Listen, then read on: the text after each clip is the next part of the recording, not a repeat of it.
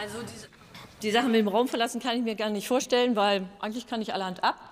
Das Zweite, wir haben es ja auch lange debattiert, die Ferkelkastration mit sehr viel Emotionalität und den Bereich Ferkel, äh, Ferkel, Eber und äh, Sauen, den werden wir in der zweiten Jahreshälfte auch noch äh, haltungsrechtlich festschreiben. Also insofern ist das Thema doch gar nicht erledigt. Wo ist denn jetzt die Problematik? Die verstehe ich jetzt nicht ganz.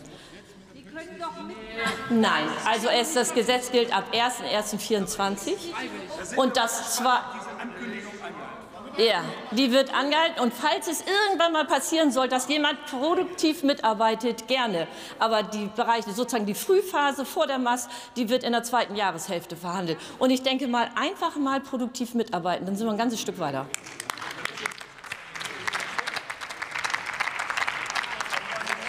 Wir fahren fort in der Debatte. Das Wort hat der Abgeordnete